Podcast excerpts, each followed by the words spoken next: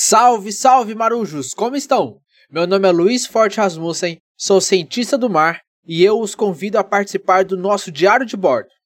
Nesse episódio, vamos conversar com o professor doutor Rodolfo Eduardo Scachete e os alunos da Unidade Curricular de Metodologia Científica Ana Beatriz, Beatriz Périco, Luísa Batista, Mariana Ferreira, Paulo Braga, Rafael Tiglia, Sofia Lourenço, Estela Garcia e Tânia Altafini, sobre mitos, filosofia e a origem da ciência na Grécia Antiga.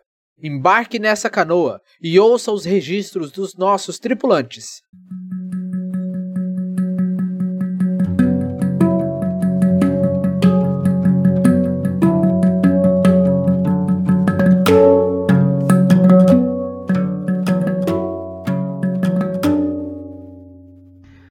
Olá, pessoal. Sou o professor Rodolfo Scarquete, do Instituto do Mar da Unifesp. Eu coordeno o módulo de Metodologia Científica e Tecnológica 1. Neste episódio do Canoa, nós vamos dividir com vocês alguns podcasts de alunos que estiveram conosco no ano de 2020. As gravações são todas resultado de um trabalho que fizemos sobre mitos, filosofia e origem das ciências na Grécia Antiga.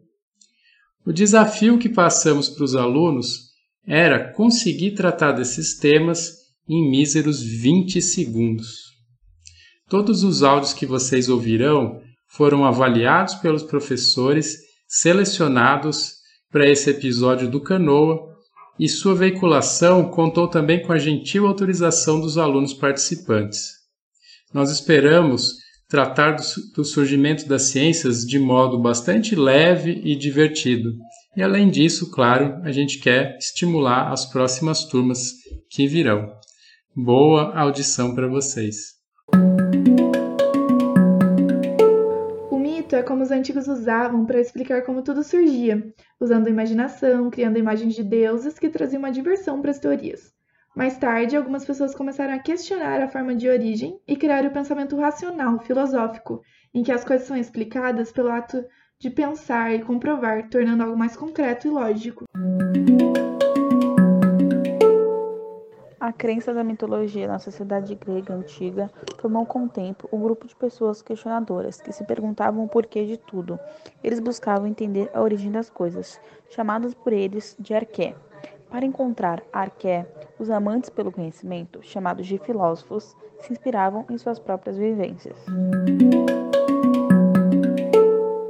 Pessoas curiosas que viviam na Grécia Antiga sempre se perguntavam: mas de onde viemos e para onde vamos?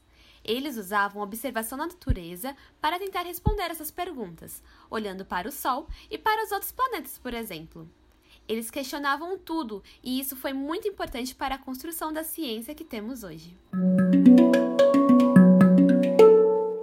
Há muito tempo, o mundo era explicado pelos mitos, mas não tinha como prová-los. Com isso, na Grécia Antiga surgiram os filósofos, os amantes da sabedoria, como Sócrates, Platão e Aristóteles, que tentaram entender o mundo de um jeito diferente, observando a natureza e demonstrando suas descobertas. Com o tempo, foram criadas regrinhas para o pensamento que ajudaram a formar a ciência e descobrir muito mais. Quando você era pequeno e chovia, os mais velhos diziam que o céu estava sendo lavado. Eles queriam acalmá-lo com uma explicação simples e mágica.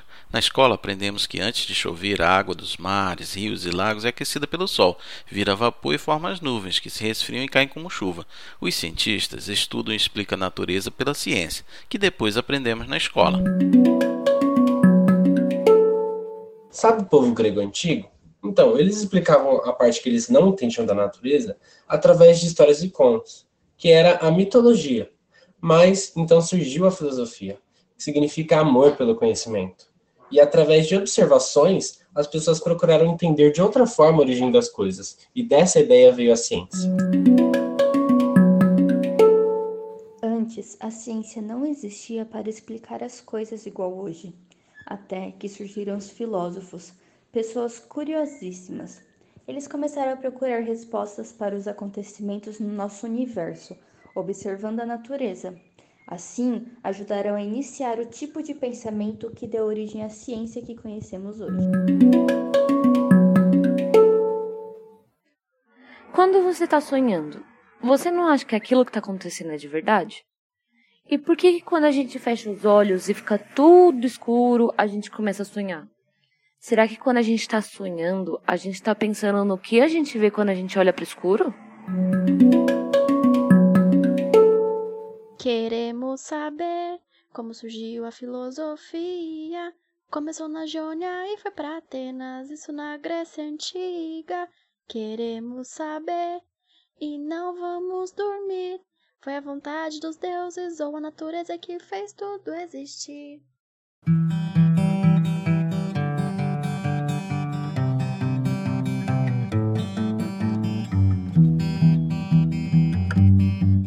Projeto Com Quantos Paus se faz uma canoa é um podcast que fala sobre ciência e tecnologia nas universidades públicas.